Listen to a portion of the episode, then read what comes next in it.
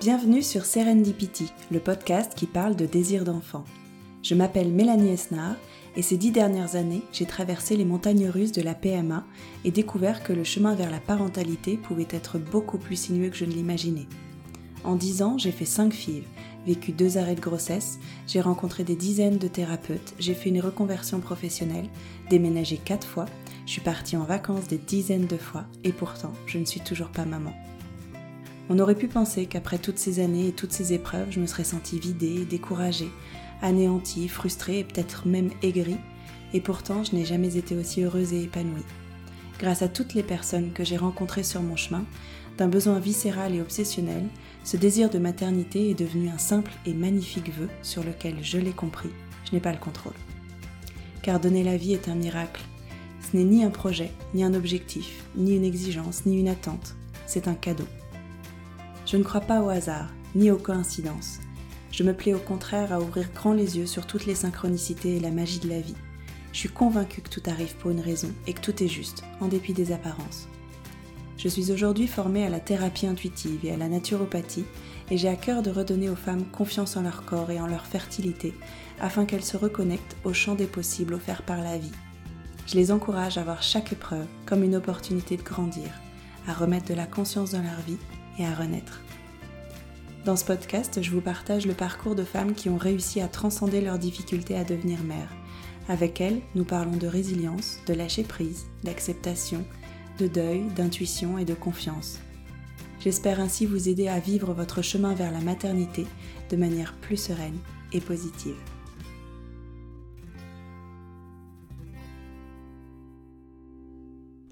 Pour Anne-Béatrice, la maternité était un non-sujet durant sa vie d'adolescente et de jeune adulte. Elle, ce qu'elle aimait par-dessus tout, c'était l'équitation. Alors quand elle a dû tout arrêter pour se consacrer à ses études supérieures, son corps a encaissé le choc. Elle commence à avoir d'importants problèmes digestifs qui la stressent beaucoup. Puis elle rencontre son futur mari et le désir de maternité devient tout d'un coup évident. Ils en parlent très vite, mais les mois passent, le ventre vide. Anne-Béatrice se sait déminéralisée et craint que ses problèmes de santé ne soient un frein à une éventuelle grossesse. Et pourtant sa gynécologue ne semble pas s'alarmer. Elle attend donc un an et demi d'essai pour commencer des examens plus approfondis qui lui révèlent un polype sans gravité ainsi qu'une hyperthyroïdie. Elle est très surprise qu'on lui propose tout de même la PMA malgré sa santé fragile. Grâce à ses nombreuses activités artistiques et sportives, Anne-Béatrice a appris à connaître et à écouter son corps, à percevoir ses sensations et à accueillir ses émotions.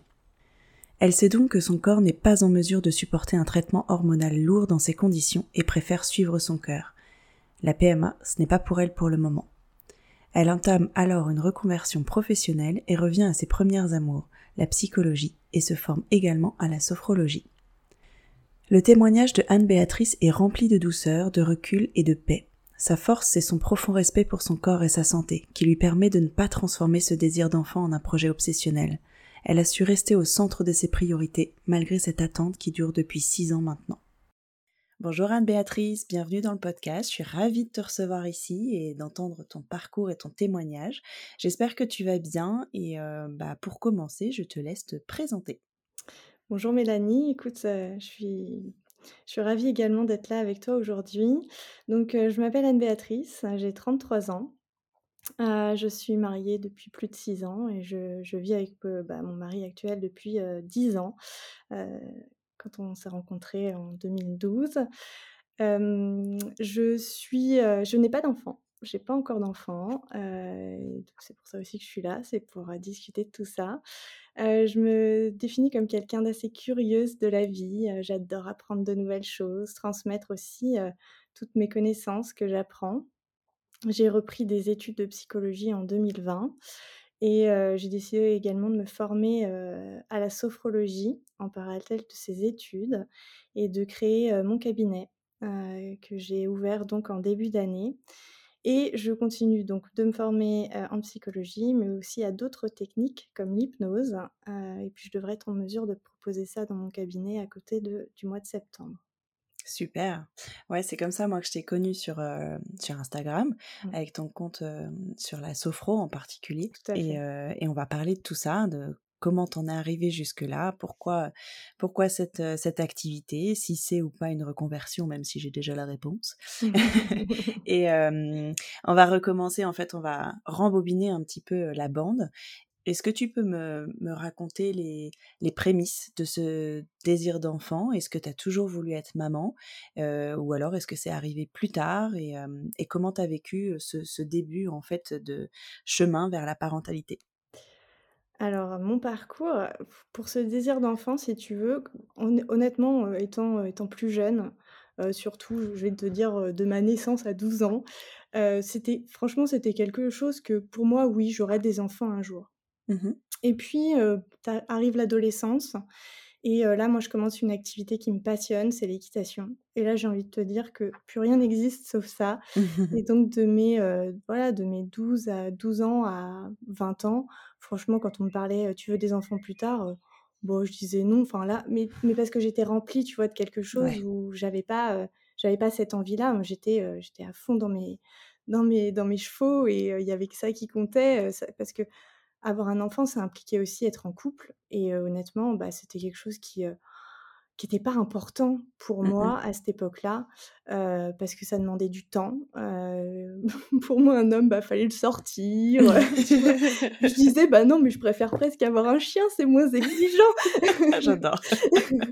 et puis bon, finalement, l'équitation, j'ai dû j'ai dû l'arrêter pour mes études supérieures et donc là, bah, les choses ont changé, on évolue, on et puis j'ai rencontré mon mari, heu, de façon, heu, assez, assez fortuite. C'était pas du tout prévu, heu, voilà et en fait, ça a été, gros coup de cœur, on a une complicité incroyable et là, en fait, c'est devenu une évidence. Me demande pas pourquoi, à 23 ans, je savais qu'avec lui, je voudrais des enfants. Mais tu vois, c'est revenu, en fait, d'un coup. C'est-à-dire que c'était pas quelque chose qui était important dans ma vie parce que j'étais animée par quelque chose. Et puis finalement j'ai évolué, je me suis transformée, il y a des choses dont j'ai dû me séparer. Et puis j'en ai rencontré d'autres, dont, bah, ce cette personne qui pour moi est juste incroyable. Et là là ça s'est réveillé.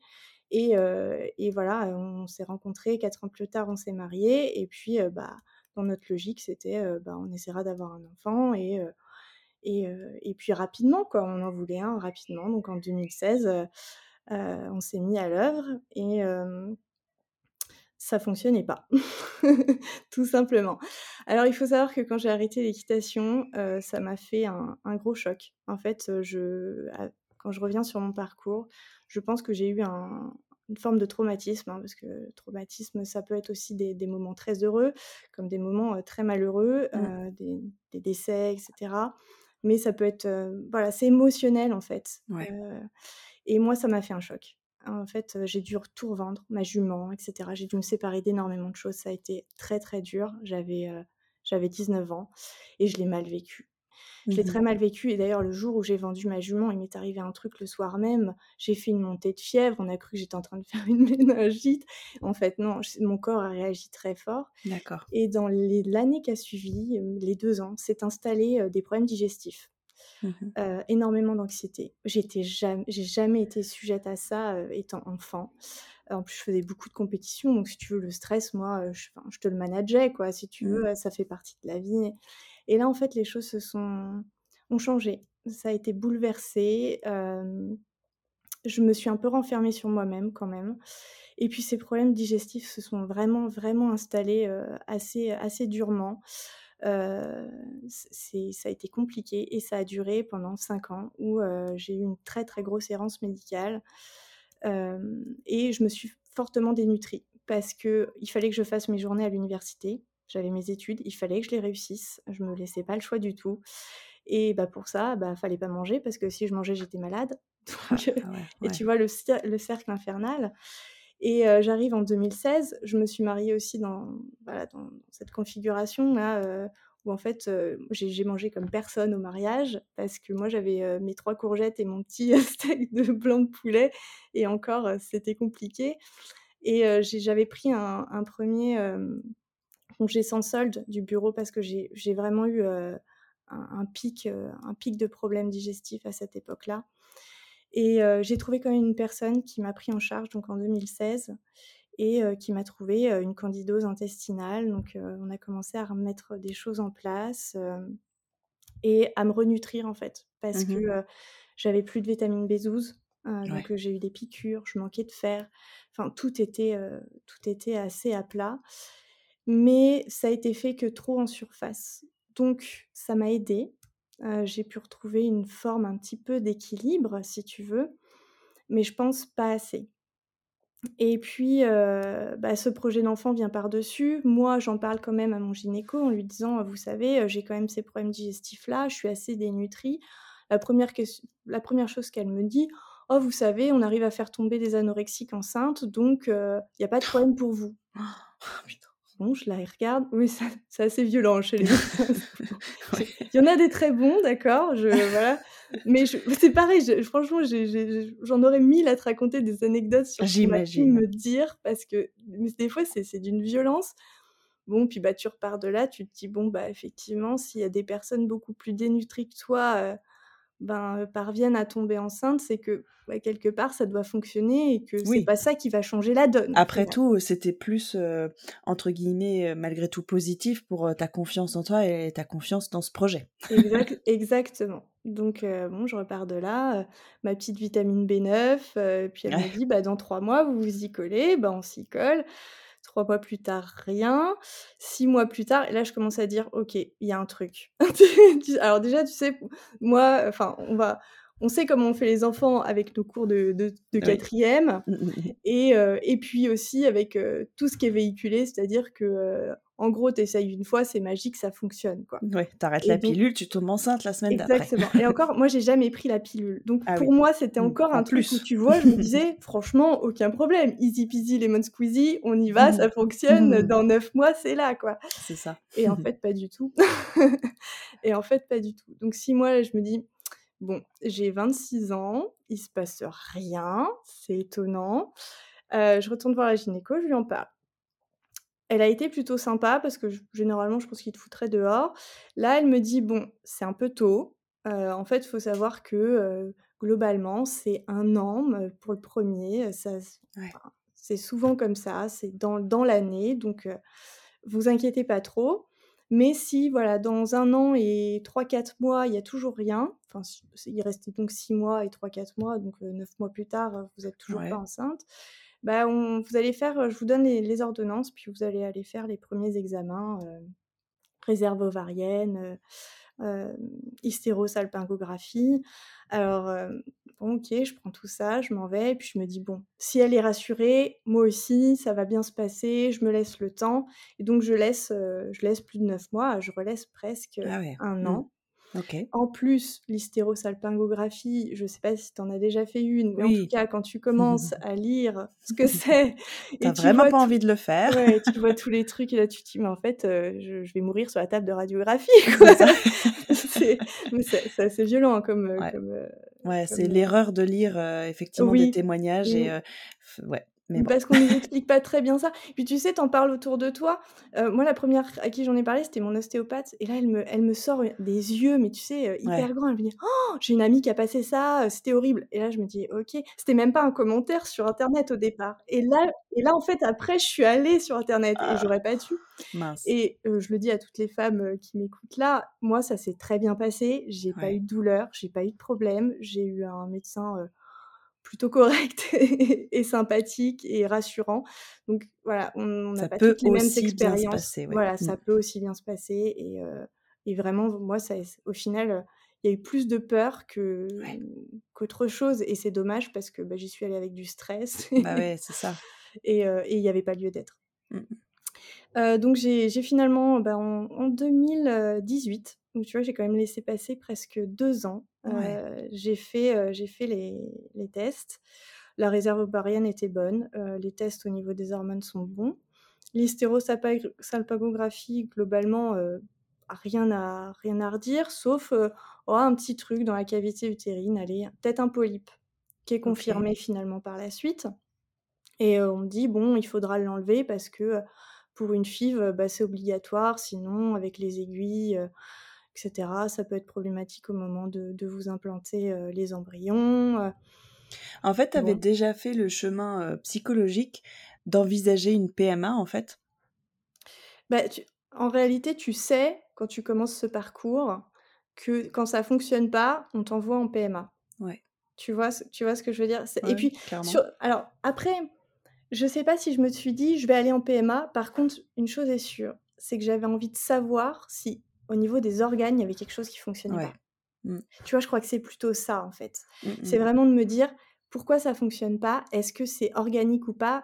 Il manque un truc, il y, a un truc qui est bouché, il y a quelque chose, enfin, tu vois, vraiment quelque chose qui empêche. Et en l'occurrence, il y a rien. Alors à part ce polype, soi-disant, euh, que j'ai mis du temps à me faire enlever parce que je l'ai fait quand juin dernier, parce que tu comprends qu'avec mes problèmes digestifs et donc mon terrain qu'en fait qui est très inflammatoire, je redoutais énormément cette opération. Bien sûr. Qui s'est très bien passée encore une fois. Et pour autant, euh, bah, je, l'ai tellement redouté que je me suis redéclenchée, je pense, un très gros stress. Et mes problèmes digestifs sont repartis euh, depuis, euh, depuis 6-9 mois maintenant. Et bah, il faut tout reprendre à zéro. Et notamment, ça faisait un an et demi que je réclamais à ma généraliste de me prescrire des analyses sanguines parce que j'étais fatiguée, que je voyais que je, pensais déminéraliser. Et puis là-dessus, ah oui, il faut que je revienne aussi. Ouh là là, tu sais, j'ai un parcours. Mon parcours n'est pas jugé que ça. Donc attends, je reviens juste sur l'hystérosalpingographie parce que on est en fin 2018, on me trouve rien. Je repars, je suis hyper confiante. Je me dis, ok, ça va fonctionner. Le médecin en plus, il me dit, après une hystérosalpingographie, vous savez, si vous avez des petits trucs dans vos trompes, ça, les débouche un peu. Allez, euh, on a tous eu le même discours. dans neuf mois, j'ai ma petite carte, donc je repars blindée à voilà, je suis, je suis au taquet, je suis à bloc, je me dis ok, ça va fonctionner. Bon, il y a que cette histoire de polype, mais il n'est pas si gros que ça. Donc, c'est vraiment une histoire de si je fais de la PMA, faut l'enlever euh, parce que c'est important pour les gynécos, mais en soi, ça gêne pas. Mmh Et euh, bon, là-dessus, euh, j'ai des analyses quand même à faire pour un premier rendez-vous avec une gynéco spécialisée en PMA. Je, suis désolée, je te coupe entre deux parce que depuis tout à l'heure, j'ai une question. Depuis tout à l'heure, tu me parles de toi, tes examens. Pas une seule fois, ils ont pensé à, à, faire faire un spermogramme à ton conjoint? Si, si, si, quand même. Ouais, si, quand même. ma gynéco a été très bien pour ça parce qu'elle m'a tout donné en fait. Ok. Mais c'est vrai que, tu sais, ils t'en parlent pas trop. C'est bah bon, monsieur, on fera ça quand même. C'est ça. ok. Mais oui, un ça, détail. ça a été... oui, c'est presque un détail, mais complètement. Et tu vois, j'en parle pas parce que bah, c'est presque comme si, il est à côté et que en fait, c'est toi qui es au milieu de ce de ce projet et que lui, bah, il vient juste planter son petit truc et puis il s'en va, Ouais, c'est un peu ça, ouais. C'est presque ça. Mais oui, ça a été fait. Il y avait rien non plus de son côté, en tout cas rien d'alarmant, rien de mmh après il fait partie de tous ces hommes qui aujourd'hui ont quand même, bah, une baisse un petit peu de de la stérilité, qu'on n'est pas sur les millions de spermatozoïdes qu'on pouvait avoir à une époque. Mais mais il est, il est dans, dans, dans les normes. Quoi. Ouais, ouais. ok. donc, préparation de ce rendez-vous là avec cette gynéco spécialiste en, sur la PMA. Parce que quand même, je, voilà, je me dis, je l'envisage, je vais aller voir, je vais aller écouter, je vais aller essayer de comprendre. Et donc, donc je, je, fais des examens de sang, notamment on teste la thyroïde. Et là, alors que Six mois plus, tôt, il n'y avait rien du tout sur la thyroïde. Euh, on me découvre une, une, thyroïdite, donc une hyperthyroïdie. Ouais. Euh, alors, thyroïdite, maladie de base d'eau, je saurais jamais parce que tous les médecins ont eu des diagnostics différents. Et je t'avoue que janvier 2019, à l'aube de mes 30 ans, je m'écroule, mais vraiment. C'est-à-dire que j'ai tenu pendant 10 ans entre tous mes problèmes, des études qui au final étaient longues, difficile, euh, qui me plaisait pas toujours dans ce que je faisais, un métier dans lequel je me rends compte que je m'épanouis pas du tout. Euh, et là, je me disais, c'est vraiment. Déjà, la PMA, c'était beaucoup. Le truc qui fonctionne pas, et tu t'accroches, tu continues, tu fais ce que tu peux, ça fonctionne pas. Et maintenant, la thyroïde. Et euh, tu comprends que là, ton parcours, il commence à changer. Ouais. que ça va être encore plus difficile. Et on te dit: «Bon, bah, faut régler au moins ce problème de thyroïde avant de lancer la PMA ou en tout cas, faut stabiliser un petit peu». Bon Mmh et je me dis: «Mais enfin, même si on stabilise, mais moi, le parcours PMA, il va faire quoi sur sur mon corps, sur ma santé?» j'ai un bide en carton, j'ai une thyroïde qui fonctionne pas, hem Ouais, a déjà, en fait, ce ce traitement hormonal, en fait? Complètement. Mmh. Moi, la petite PMA, je le dis clairement, ça me parle pas. Ouais. Actuellement. Et je me suis toujours dit, moi je me donne des des deadlines comme ça, peut-être que mon côté un peu psychorigide, heu, je me suis dit: «J'irai vers la PMA vers 36 ans». C'est-à-dire que pour moi, Ouais. c'est le moment Dernier où recours. vraiment ouais, dernier recours et il faut que je sois, heu, carrée dans mon hygiène de vie et d'avoir au moins le enfin, carré, c'est un peu c'est un peu dur, mais un équilibre, un équilibre qui peut être un petit peu précaire, mais où je je sais que je peux retourner sur, heu, sur l'équilibre et heu, voilà, si j'apporte des hormones au corps et que ça ça le déséquilibre un peu, je sais derrière comment l'aider à à revenir, sur son centre et je peux pas y aller dans l'état dans lequel je suis Mmh. actuellement, Mmh. avec cette hyperthyroïdie, avec, ces problèmes de digestifs qui, au final, sont encore bancals. Aujourd'hui, tout ça, ça me donne raison, dans ce que dans les nouvelles démarches que j'ai entamées depuis janvier, je même un peu avant décembre, je le comprends. Je le comprends, je voulais peut-être pas le voir exactement comme ça parce que justement j'étais restée sur ce truc de, bah, on peut aider n'importe qui à avoir un enfant, même Mmh. dans les pires conditions, tu vois? Avec cette Ouais. histoire, de du 1 rendez-vous où Ouais. où je parlais que j'étais dénutrie, que je pouvais pas aller comme ça faire un enfant, mais si, ça posait de problème à personne et en fait, aujourd'hui, je me rends compte que si, si, c'est pas possible et on nous envoie quand même dans des parcours, même si on est complètement bancal, Ouais. heu, physiquement, émotionnellement, mentalement. On en fait, on nous remplit notre objectif. En tout cas, on va essayer de le remplir, peu importe la façon dont on va le faire. Et ça, ça me gêne et c'est pour Ouais. ça que, que la PMA, pour moi, là, tout de suite, j'y crois pas, ça je pense que ça ne fonctionnera pas. Mmh. Pour moi. Heu, parce que, parce que justement, je mon corps va pas être capable de recevoir tout ce que les hormones et de tenir l'embryon. Mmh. Pour l'instant, j'en suis là, j'attends, j'essaye, heu, on continue, on garde notre espoir, mais je me focalise plus forcément non plus sur ce parcours. Alors du coup, juste pour te finir, donc l'hyperthyroïdie, je la soigne par médicaments, heu, sachant que j'ai pris un 2e avis quand même parce que j'ai le le 1er avis que j'ai eu, heu, d'un endocrinologue, grand ponte, qu'on m'avait recommandé, c'était de me tuer la thyroïde direct. Heu, à 30 ans, j'ai refusé. Ah oui, carrément. Oui, c'était radical, hein. J'ai refusé, j'ai refusé, j'ai fait le choix de ma santé, j'ai décidé d'arrêter mon boulot, de me mettre en pause, de me reposer, de dormir, de Ouais. bien manger, de vivre, en fait. Parce que je m'étais mis complètement de côté avec mes études, mon boulot et ce projet bébé, honnêtement, qui me bouffait, mais me bouffait de l'intérieur. Je vivais très mal chaque fin de mois. Je je vivais très mal chaque annonce. Je tout tout était, tout devenait, obscur, tu vois? Difficile et dur et là, je me suis dit: «OK, mon corps, il m'envoie le plus gros signal d'alarme qu'il a été capable de faire jusque-là et si je l'écoute pas maintenant, je vais dans le mur, mais ce sera irrécupérable». Donc je me suis mis en pause 2019, heu, j'ai arrêté mon boulot, et puis,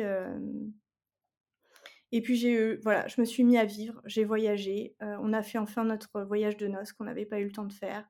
On s'est on s'est éclatés, heu, comme jamais, heu, j'ai décroché en fait. J'ai complètement décroché et là je me suis dit: «Bon maintenant la reconversion, qu'est-ce que tu veux faire? C'est quoi qui t'importe le plus dans ta vie et heu et qu'est-ce que tu veux apporter aux autres par rapport à tout ce que toi tu as vécu?» et et oui voilà, c'était vraiment mon introspection sur, heu, qu'est-ce que je peux apporter aux autres? Qu'est-ce que je peux apporter à ce monde? Qu'est-ce qui fait ma singularité? Et qu'est-ce que je veux maintenant aussi? Qu'est-ce qui est important pour, pour moi?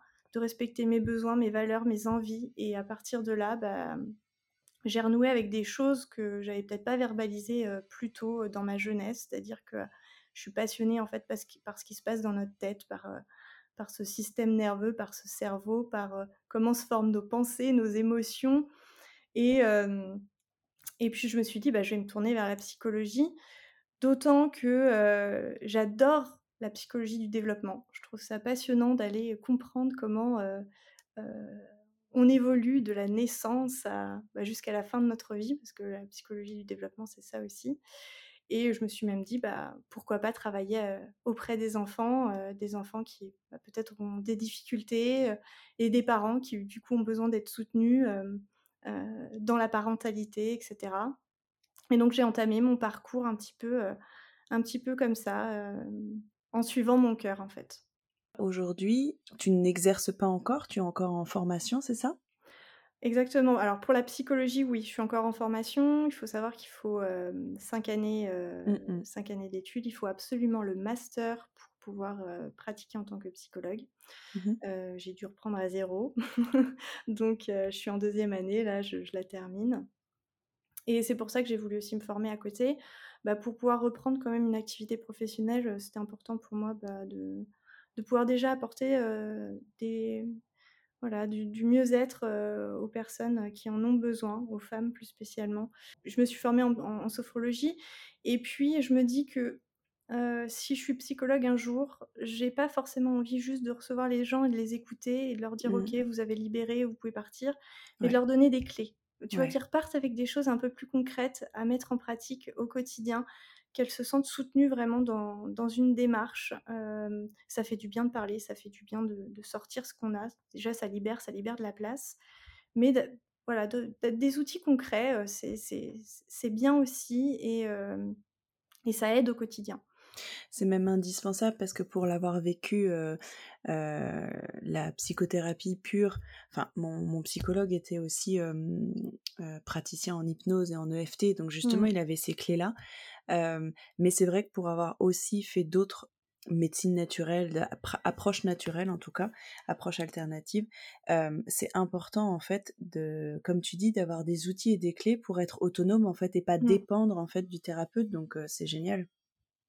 Oui, pour moi, c'est enfin, c'est vraiment c'est vraiment important. C'est quelque chose qui me tenait vraiment, vraiment à cœur et et donc c'est pour ça que je continue à me former à côté de la psycho, même si ça c'est c'est lourd un Ouais, petit peu dans j'imagine. l'emploi du temps, mais en même temps, voilà, ça ça m'occupe et puis ça me passionne. Donc c'est pas, heu, c'est pas, hem, c'est pas exigeant pour moi, c'est c'est du plaisir, quoi Ouais. Mmh. et je me forme maintenant à l'hypnose aussi pour apporter encore plus à à la sophrologie, et puis plus tard, bah, pour avoir, heu, l'hypnose, la sophro, Ouais. et que les gens puissent choisir un petit peu la méthode qu'ils ont envie de pratiquer aussi parce que tout le monde n'est pas forcément hypnose, il y a parfois un Mmh peu des réticences dessus. Mmh La sophro, c'est, un peu plus doux que l'hypnose Oui. parce qu'on n'a pas cette dissociation, conscient-inconscient donc Aujourd'hui, en fait, tu es, mmh, tu souhaites accompagner, donc plus les femmes, mais mmh. est-ce que tu souhaites accompagner les femmes en PMA ou en désir d'enfant?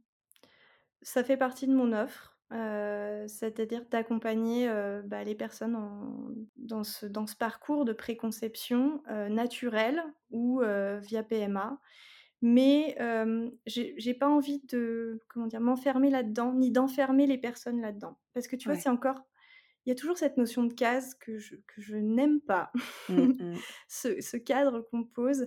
Alors c'est vrai que, C'est un petit peu, tu sais, c'est le drapeau, tu sais à qui t'a t'adresser parce qu'elle elle dit qu'elle est, très Ouais. spécialisée là-dedans Mmh. et heu, bah, c'est chouette, hein, on sait exactement que c'est ça. Mais moi, j'ai plus envie d'accompagner sur sur, le long terme et et à chaque fois qu'on en a besoin, tu vois? Pas juste sur cette partie de la vie parce que au final, c'est qu'un bout de ta vie. Ce Mmh. sera c'est pas ce qui définit, toute cette continuité, voilà, c'est un moment de ta vie, ça et ça en fait partie, donc que tu puisses savoir que tu es accompagné là-dessus, c'est OK. Mais derrière, bah, si tu as la chance de tomber enceinte, bah, je peux aussi t'accompagner, sur, bah, sur cette belle nouvelle et sur, sur cette grossesse avec, avec ses joies ou ses difficultés, sur, bah, la préparation à l'accouchement, mais aussi sur le postpartum qui est une qui est une période très délicate. On en parle de plus en plus. Et puis même avant, même avant ce désir de préconception, il y a peut-être des choses qu'on a envie de travailler sur soi, heu heu, sur peut-être des traumas, des choses, à évacuer émotionnellement. Voilà, moi j'ai envie d'être dans une continuité, donc j'ai pas juste envie qu'on qu'on m'étiquette en fait, spécialisée en fertilité. C'est, ça fait partie de ce que je propose clairement et je me forme, régulièrement à ça pour, bah, bien comprendre tous les mécanismes mentaux, émotionnels, physiques aussi, bien comprendre, le parcours de chaque personne. Qu'est-ce que la PMA? Comment ça fonctionne? Comment fonctionne notre corps? Heu, c'est important. En tant que femme, pour moi, ça m'a beaucoup appris et pour les personnes que je vais accompagner aussi et et bah, leur délivrer peut-être aussi des informations qu'elles n'ont pas encore. Vous leur dire: «Vous pouvez peut-être aller voir telle personne parce qu'elle, elle va vous aider sur tel point». Mais oui, vrai vrai vraiment être dans la continuité. Je ne veux pas mettre une étiquette sur personne et je ne veux pas non plus, heu, peut-être à tort d'ailleurs pour moi, mais me coller cette étiquette de: «Je ne fais que ça» parce que, hem, c'est pas juste pour moi. Ouais, je comprends et c'est enfermant, en fait et pour toi et pour, la personne qui vient te voir parce qu'effectivement, Exactement. quand on est dans ce genre de parcours, on a tendance à s'enfermer tout seul, Mmh. de toute Oui. façon, et de se mettre cette étiquette et de s'identifier à ce désir qui devient plus un besoin à un certain moment. On oublie, en fait, on oublie ce qu'est la vie, on oublie d'être dans la vie. On se limite beaucoup, en fait et c'est bien qu'effectivement tu prennes un petit peu de recul, déjà toi pour toi et pour transmettre à aux personnes, aux femmes qui viendront te voir, qu'on est bien plus que ça, que Mmh. la vie c'est bien plus que ça, en fait, c'est plus grand que ça. Tout à fait. Est-ce que c'est pas, mmh, difficile pour toi d'accompagner des femmes dans ce sujet-là, alors que tu es encore en plein parcours? Aujourd'hui, je dirais que, heu, non, parce que, heu, j'ai beaucoup travaillé et je sais que, heu, chaque parcours est unique, que, ces personnes sont forcément différentes de moi, qu'elles le vivent différemment, que, moi j'ai beaucoup, travaillé sur l'acceptation en fait de du fait, bah, de ne pas tomber enceinte, heu et de me réapproprier mon ce projet, heu, ce projet d'enfant, cette envie d'enfant différemment. J'en fais plus une priorité, heu, absolue, si tu veux.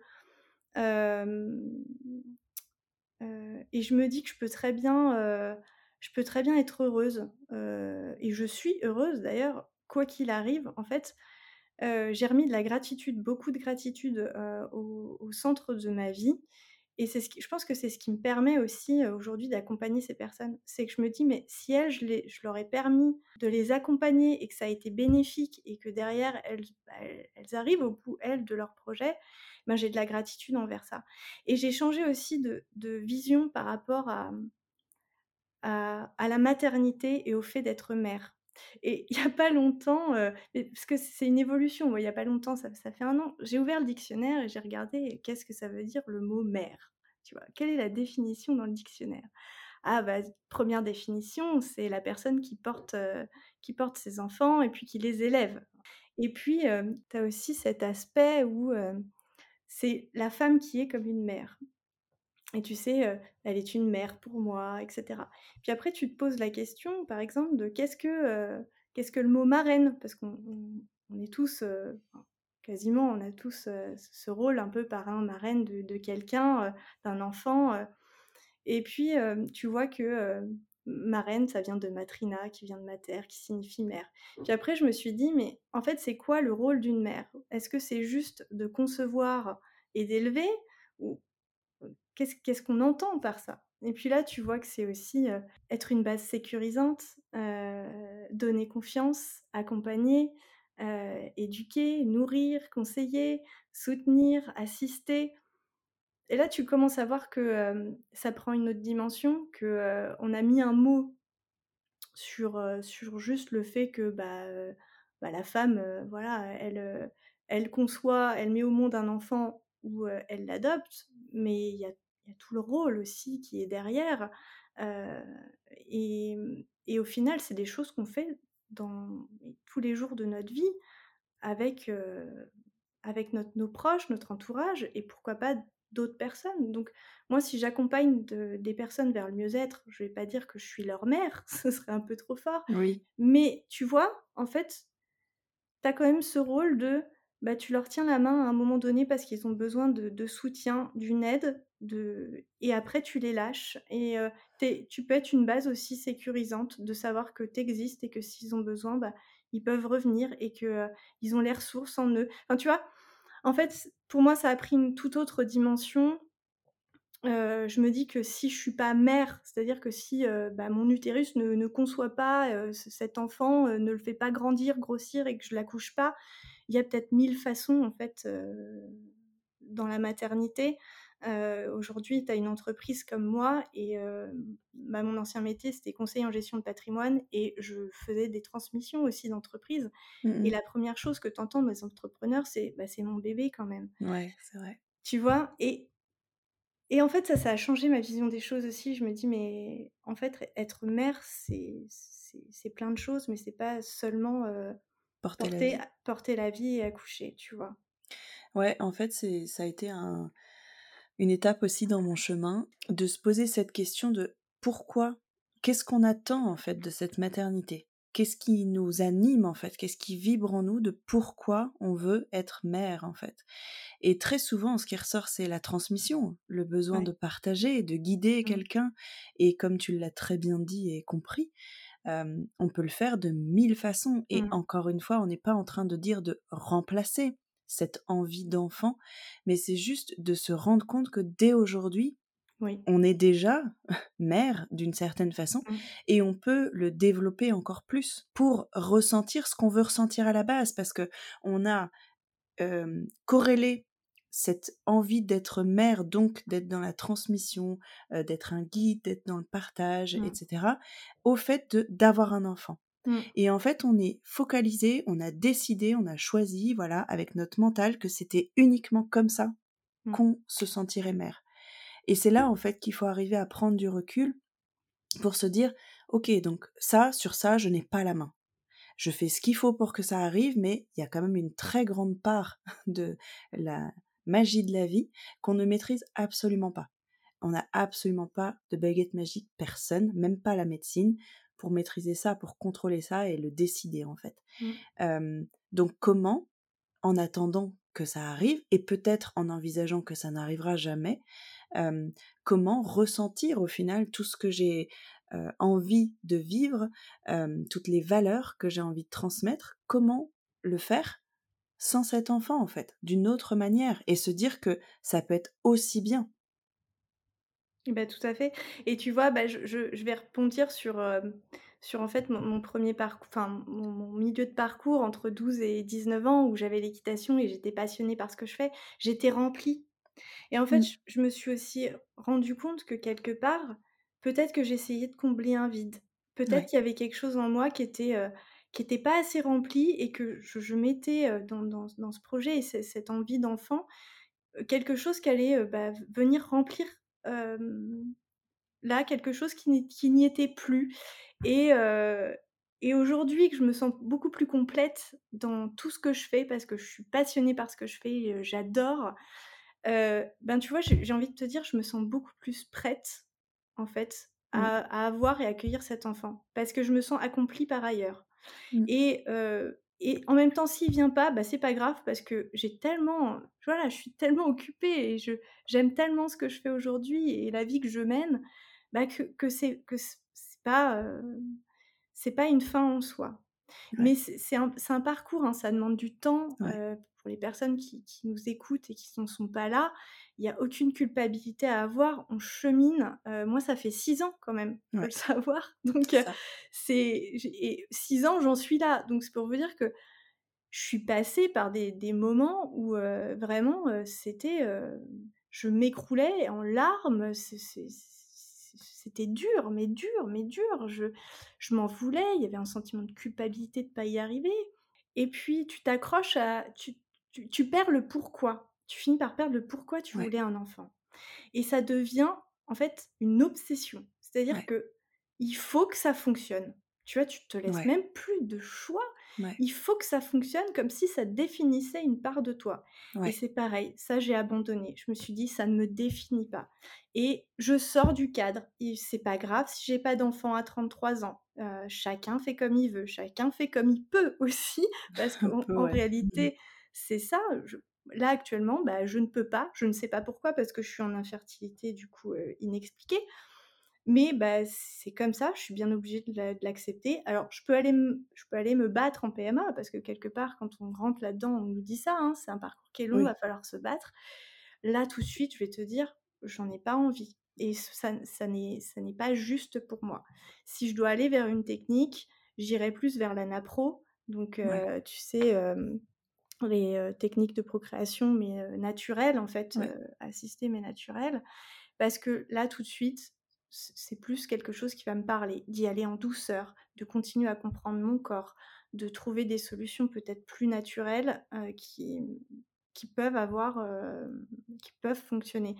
Mais la PMA, tout de suite, là, maintenant, non, parce que ça ça va encore me retirer cette liberté que j'ai de, d'être et de de vivre pleinement et de suivre le mouvement. Parce qu'il va falloir que, heu, je me pique à heures régulières, que j'aille faire des échographies, heu, il faut que ça se passe bien. Voilà, pour moi, c'est pas juste, Mmh là, tout de suite, maintenant. Donc heu, je vis pleinement et je me laisse porter.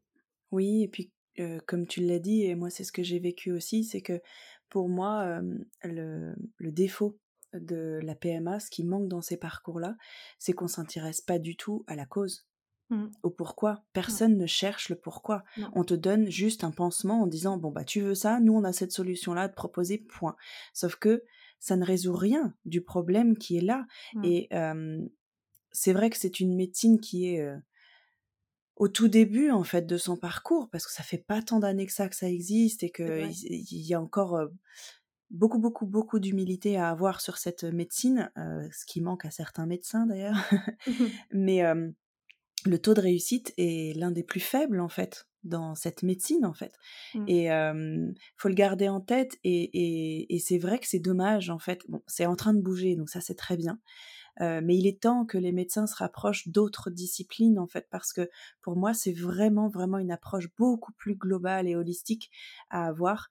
Hem, parce que pour des gens comme, comme toi ou moi maintenant, parce que moi, je suis quand même passée par la PMA, mais avec le recul, j'ai surtout, remis beaucoup de douceur et de connexion à moi-même, en fait, en me disant: «OK, s'il se passe ça, si je vis ça, si mon corps me donne ce message, c'est qu'il y a quelque chose à en comprendre, c'est que j'ai besoin de traverser quelque chose» et que, encore une fois, je vais parler que pour moi parce que, c'est ma vérité à moi, c'est mon parcours, c'est ce que j'en retiens. J'avais vraiment l'impression de forcer quelque chose, en fait, avec la PMA et que je n'écoutais pas. Je n'écoutais pas, en fait, le message de mon corps. Ça veut pas dire que je peux je suis capable de vous dire là, tout de suite, heu: «OK, le message de mon corps, c'était ça». Il y en a sans doute beaucoup, heu, des différents et j'ai compris beaucoup de choses sur ce parcours et je suis très différente 10 ans après, heu, le début. Mais voilà, moi, c'est en tout cas, c'est ce que je retiens de positif de ce parcours. C'est la reconnexion à moi, à qui je suis, à qui j'ai envie d'être, à ce que j'ai envie de transmettre et le fait de, mmh, remettre à sa place ce désir d'enfant, en fait. Que ça ne prenne pas le dessus sur tout le reste de ma vie parce qu'effectivement, moi, ça fait 10 ans et ça fait quelque temps déjà que j'ai j'arrive à avoir ce discours, même si ça va à chaque fois, je fais des pas supplémentaires, mais c'est fou quand on se retourne, en fait, le nombre d'années qu'on peut avoir, l'impression d'avoir perdu quand même, de n'avoir fait que ça et c'est trop dommage parce que la vie, elle est bien plus complète que ça et que, ce bébé, s'il doit venir, il a envie et besoin d'arriver dans une famille qui est en vie, qui est en joie et qui ne, qui ne fait pas tout en fonction de de lui, de ce bébé, en fait.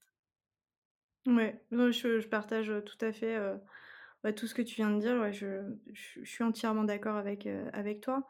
Et puis on en vient à oublier un petit peu, bah, notre couple aussi, Exactement. Et puis, ce ce ces rapports qui au final, c'est enfin ils sont ils deviennent obligés, tu sais? C'est Ouais, vraiment, ouais. c'est vraiment tu tu prends rendez-vous, tu as les croix sur le Tu procrées. calendrier oui, mais c'est ça, ouais, Mmh. complètement Et et d'ailleurs, je voulais te demander, comment ça se passe dans ton couple, du coup? Est-ce que ton mari a pu faire le même chemin que toi? Peut-être qu'il était moins dans l'obsession aussi? Parce que les hommes, souvent, même s'il y a aussi des hommes, hein, qui le vivent très, très mal, ce genre de parcours Mmh. et et ils le de toute façon, ils le vivent pas bien, hein, c'est évident, mais à à différents niveaux.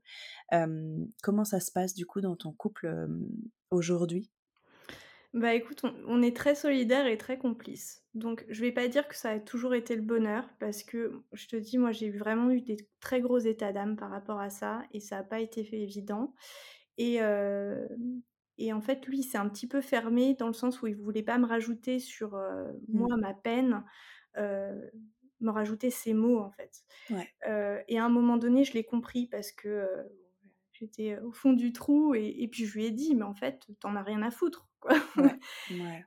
Et et c'est là où, à ce moment-là, on a eu une vraie discussion et non, j'ai compris que non, il en a clairement pas rien à foutre, mais il me protège, quoi. Ouais. Et bon, il vit pas les choses de la même façon, ça reste un homme, c'est peut-être pas aussi important pour lui, d'avoir un enfant et d'ailleurs, il me le verbalise. Il me dit: «Mais en fait, moi, je suis tellement heureux avec toi que si on est que 2, c'est pas grave», tu vois?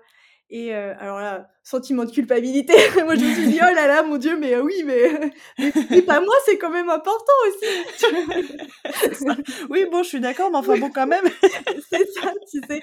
Et et dans le fond, je sais qu'il a raison mais moi, je lui verbalise: «Oui, mais pour moi, c'est aussi important, en fait, Ouais. parce que, parce que j'avais vraiment envie de de construire cette famille. Pour moi, cette famille, c'est, heu» et et tu l'entends d'ailleurs dans certains discours, même de de je je sais plus, je lis je lisais un truc l'autre jour sur, Meghan et Harry là, Ouais. où elle où elle disait que, «Oh bah, le 1er, heu, il a fait d'eux des parents, mais le 2e, il a fait d'eux une famille» Mmh. et tu vois, tu te dis: «OK, donc la famille, c'est faut des enfants» et en fait Ouais. non, la famille, tu peux être en couple et très heureux, Ouais. tu es une famille, tu es une famille. Tu es pas Mmh. juste un foyer avec 2 personnes, tu es Mmh. déjà une famille Mmh. et et voilà, en fait, ça m'a remis des choses en perspective, cette discussion qu'on a eue et heureusement qu'on est très soudés, heureusement qu'on est très soudés, qu'on s'aime énormément, qu'on est très complices, que parce que je pense que, il y a vraiment des moments où c'est dur et où ça pourrait, exploser et qu'on dise: «OK, maintenant on arrête là parce que ni toi ni moi on est capables et et voilà quoi, elle va où notre vie?»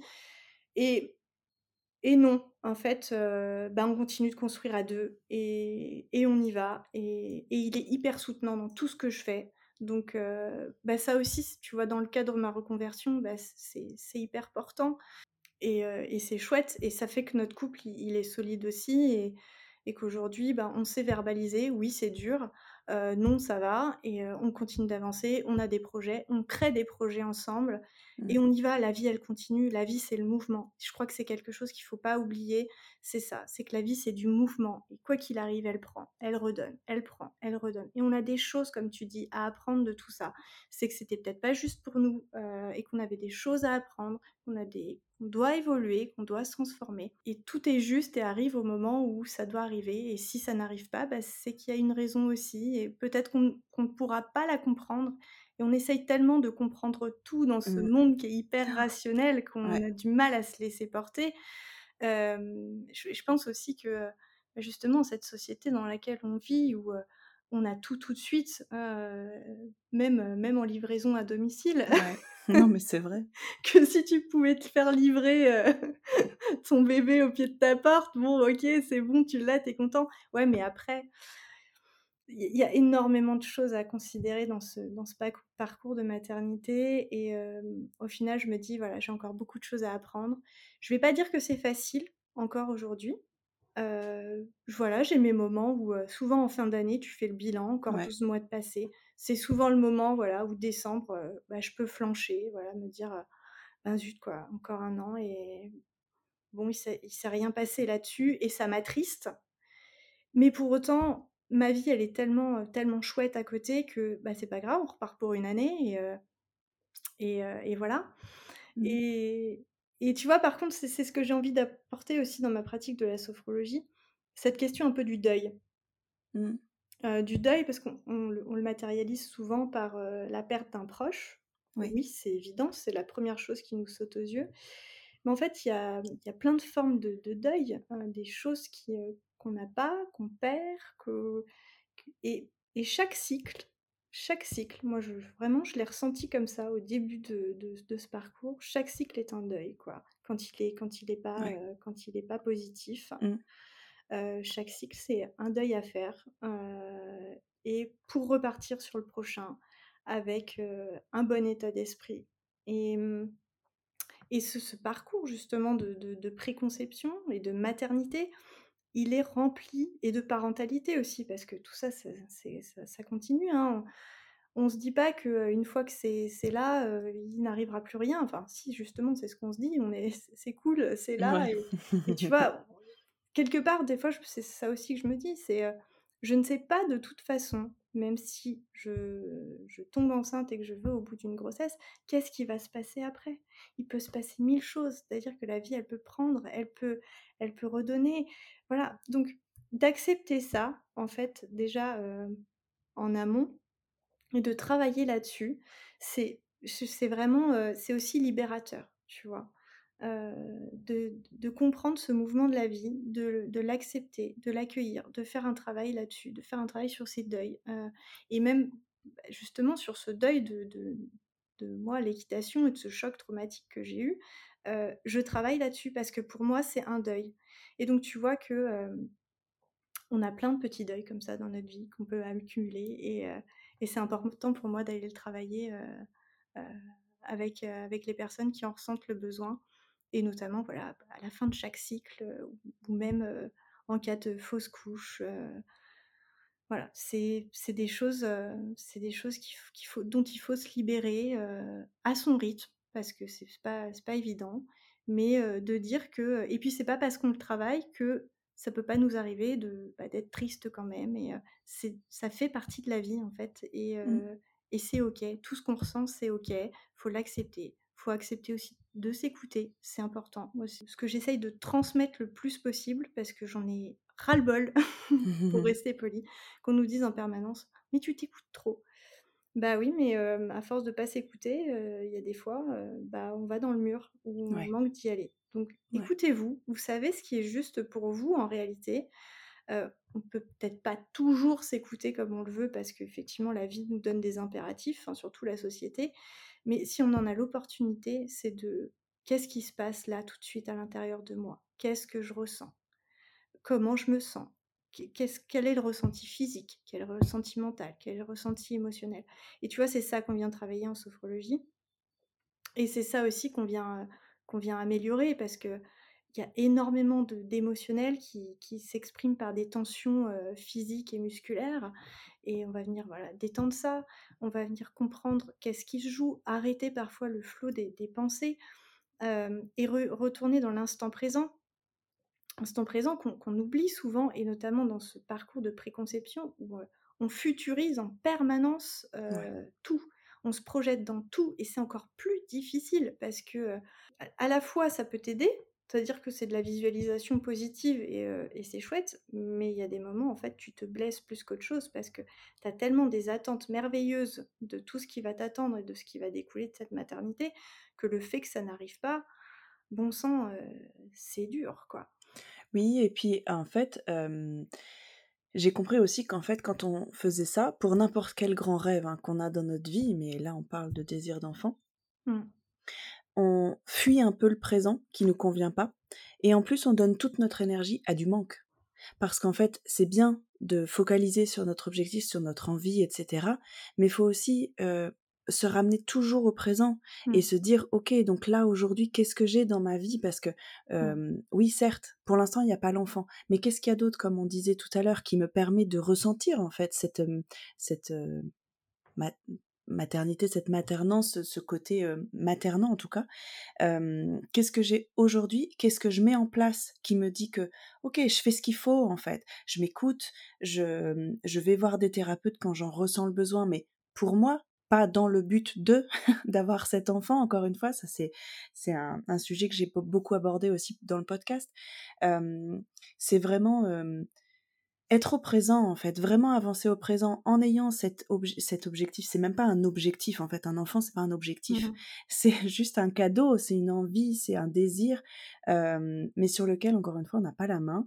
Et et c'est vrai que d'avoir des clés comme ça pour se recentrer sur soi, pour s'écouter, et puis encore une fois, comme je l'ai déjà beaucoup dit aussi dans tous les épisodes, euh, c'est un cadeau que vous vous faites à vous, mais aussi à votre futur enfant, parce que c'est ce que vous pourrez vous lui transmettre aussi.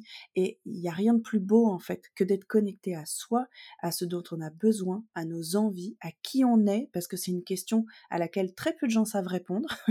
qui je suis, qui j'ai mmh. envie d'être, euh, qu'est-ce que j'ai envie d'offrir au monde, euh, qu'est-ce qui me rend heureux. C'est pas simple en fait de répondre à ces questions, surtout quand on est un peu dans le mal, dans un espèce de marasme, quand on est vraiment dans des phases très compliquées dans les parcours.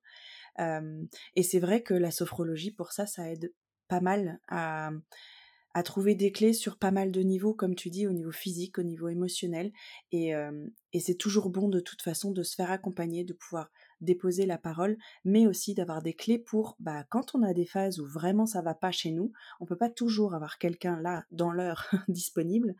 et même si, effectivement, de toute façon, il y a il n'y a jamais de bons mots, il n'y a jamais de bonnes choses à dire parce qu'on se sent très seul quand on est mmh. dans le mal. et du coup, bah, il faut c'est bien d'être autonome en fait avec soi-même, mmh. de savoir ce qui est bon pour soi-même en fait à ce moment précis où on est mal. Et justement toi en fait, même si ça va mieux aujourd'hui et j'imagine qu'il y a encore des moments difficiles comme tu disais, quand tu es vraiment dans les dans des moments où de down en fait, de moins bien et de ras-le-bol et de, de colère, d'injustice, tout ce que tu veux.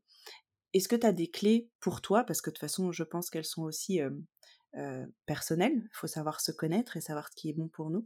Mais toi, qu'est-ce que tu mets en place dans ces moments-là pour euh, sortir la tête de l'eau plus facilement? Parce que pour moi, c'est pas en un claquement de doigts qu'on sort de, ce genre d'émotions et qu'en plus, il est bon de les traverser et de les écouter pour les transcender. Quelles sont les choses que tu peux mettre en place? Bah alors déjà, il faut, se dire que quand même avec, euh, avec ces techniques-là et donc en les pratiquant régulièrement, t'évacues plus vite. Ouais tu vois, t'évacues quand même plus vite, donc cet état, il reste, il reste moins longtemps et, et tu repars plus facilement. Après, quand c'est là, généralement, moi, ça se traduit par des larmes. Ça a mmh. besoin de sortir comme ça. mes émotions, elles ont toutes quasiment, que ce soit de la colère, de la tristesse, parfois même de la joie. C'est voilà, c'est souvent les mmh. larmes qui, qui, parlent en premier. C'est jamais bien vu. donc moi, je me suis très souvent retenue de pleurer parce que j'ai toujours été euh, voilà, une enfant assez sensible comme ça, mais même encore aujourd'hui, du coup, je le, je le, garde. Mais tu sais, des fois, tu te sens obligé de serrer les dents à fond et, et en fait, c'est encore plus dur parce qu'au final, tu contiens quelque chose. Aujourd'hui, voilà, ça coule, tu te sens mieux après. Tu as, une sensation de libération après avoir pleuré. Déjà, donc première chose, c'est quelque chose que j'ai accepté. Pleurer, c'est ok, ça fait du bien. Euh, Là où il faut pas que ça prenne trop d'ampleur, c'est si vraiment c'est tous les jours et sur une longue période de temps. C'est-à-dire que là, il y, a quelque chose, il faut aller travailler quelque chose, il faut aller rencontrer un professionnel, un psychologue, etc. Il y a, un médecin même, il y a peut-être une aide quand même à apporter. Mais quand c'est des émotions qui sont là et qui sont, euh, qui, sont qui, surgissent comme ça, bah, laissons-nous porter par le moment. Si on a besoin d'évacuer comme ça, on évacue comme ça. C'est pas, c'est pas, pas mal. C'est pas. Mmh. Euh, donc voilà, première chose, bah, pleurer, évacuer comme ça. Laisser vivre ce qu'il y a là, essayer de comprendre qu'est-ce que c'est, un petit peu, savoir si c'est de la colère, savoir si c'est de la tristesse, de la frustration, euh, qu'est-ce qui se passe dans mon corps, où est-ce que ça se situe. Euh, mmh. Généralement, chez moi, c'est dans le ventre. Bizarrement. Bizarrement. Étonnamment. Étonnamment. Dans le corps et la gorge qui se serre aussi. Donc, tu vois, la thyroïde, le ventre, bon, tout ça, euh, des choses qui sont pas dites, euh, des choses qui restent là en travers de la gorge, des choses qui sont pas digérées. Tout de suite, tu, tu, tu commences à comprendre le schéma. Mmh. Voilà. Et puis après, bah c'est du repos. Généralement, mmh. c'est que je suis aussi dans un état de fatigue où je n'arrive plus à éponger ce qui se passe, que ça c'est un trop plein. Donc prendre du temps pour moi, accepter de prendre du temps pour soi. Il faut savoir que prendre soin de soi c'est important et que personne d'autre ne le fera à votre place. Donc voilà, savoir se mettre un petit peu en pause si on en a la possibilité. C'est pas toujours possible, facile avec tous les impératifs que qu'on a dans notre vie. Hein. Mais si on en a le, voilà l'opportunité, faire un break. moi, je vais aller me ressourcer dans la nature. Je, c'est vraiment ça, c'est mon truc depuis toujours. la mer, la forêt, mais du vert ou du bleu, mais mais voilà, me reconnecter à des choses vivantes, des choses vraies, des choses essentielles. Me connecter à la respiration. On n'y pense vraiment pas assez. Mais alors ça, pour décoincer les émotions, apaiser le système nerveux, oxygéner son corps, couper le flot des pensées incessants, c'est franchement c'est fondamental et et d'ailleurs c'est quel je, je, je, vais développer des choses là-dessus parce que tu sais en sophro on est censé les personnes qui, qui, consultent, on les, on les encourage à s'entraîner entre les séances. Et je sais que c'est pénible pour certains. la seule chose que je demande généralement, moi, c'est des exercices de respiration comme la cohérence cardiaque. Ça va pas prendre grand temps, mais ça fait tellement de bien et c'est tellement complet, tu vois, que voilà, se reconnecter à sa respiration, notamment abdominale. On va venir masser le ventre avec le, le diaphragme qui va s'abaisser remonter, s'abaisser, remonter. On va trouver du soulagement, apaiser le système nerveux, euh, notamment la branche sympathique là, qui est hyper activée en stress et euh, on va demander au, parasympathique de voilà, reprendre du, service. Euh, et puis, oui, voilà, globalement, c'est ce que je fais et je me coupe un peu de tout. je, je, rajoute pas de l'anxiété à ce que je ressens et et voilà, ensuite, généralement, je suis dans un état un peu de de calme, de sérénité et là, je me dis: «OK, quand je me sens prête, je retourne dans le monde» et généralement, les choses, elles sont passées et je vais mieux, quoi. Ouais, ne pas non plus trop nourrir, toute la douleur. En fait, c'est juste Mmh. l'écouter, l'accueillir sans aucun jugement, effectivement, parce que dans ce genre de parcours, il y a aussi la culpabilité de pas être bien, de se dire que bah si je suis pas bien, si je suis pas positive, etc., ça va pas marcher. Mmh. c'est faux. C'est faux, en fait. C'est comme, comme tu disais, si ça commence à durer, si ça fait plusieurs jours, plusieurs semaines, oui, là, il y a besoin d'aide, sans doute. Mais le reste, c'est normal, en fait. C'est juste la normalité et quels que soient nos parcours de vie, on traverse des difficultés, en fait. Bah merci pour tous ces bons conseils et tous ces partages, c'est hyper précieux et je suis hyper détendue là en t'écoutant, donc euh, c'est top. Tu exerces ou tu vas exercer uniquement en cabinet ou tu le feras en, visio? Non, j'exerce euh, j'exerce en cabinet et en visio aussi, justement pour, euh, bah, pour toutes ces personnes, si elles ont envie de travailler avec moi, qu'elles n'aient pas la barrière de, de bah, du trajet, du, de la distance. et puis, on aime bien aussi parfois être dans le confort chez soi plutôt que de se déplacer en cabinet. Donc que chacun puisse voilà, y trouver son besoin, remplir son besoin en fonction de, ce qui est juste pour elle. Donc en cabinet et à distance, il n'y a aucun souci. Tout est, tout est organisé pour ça. Super. Et si du coup des femmes qui nous écoutent veulent prendre contact avec toi, elles font comment? Alors elles peuvent passer par mon site internet où il y a toutes mes informations dessus, numéro de téléphone, il y a possibilité de prendre rendez-vous directement sur le site internet. J'ai également mon compte Instagram où on peut me contacter par, par mail, par WhatsApp. voilà, je suis très disponible. Même pour de, voilà, prendre des, en savoir un peu plus sur la sophro, venir discuter de mon parcours si ça peut leur faire du bien. Je, suis très ouverte à la discussion et à l'échange. je, trouve que c'est comme ça que qu'on crée aussi du lien et qu'on avance, qu'on évolue, c'est en rencontrant d'autres personnes qui ont un parcours parfois similaire, parfois différent, un vécu différent. D'ailleurs, c'est ce que m'a apporté aussi ton, ton compte depuis, depuis plus de deux ans et, et, je te remercie, je te remercie pour ce que tu fais et ce travail sur ce podcast qui, qui est merveilleux et qui nous fait découvrir des, des professionnels et, et, puis aussi des parcours de femmes qui, qui ont traversé bah, ce, ce, bouleversement de la préconception et parfois aussi de la maternité. C'est vraiment chouette. Merci.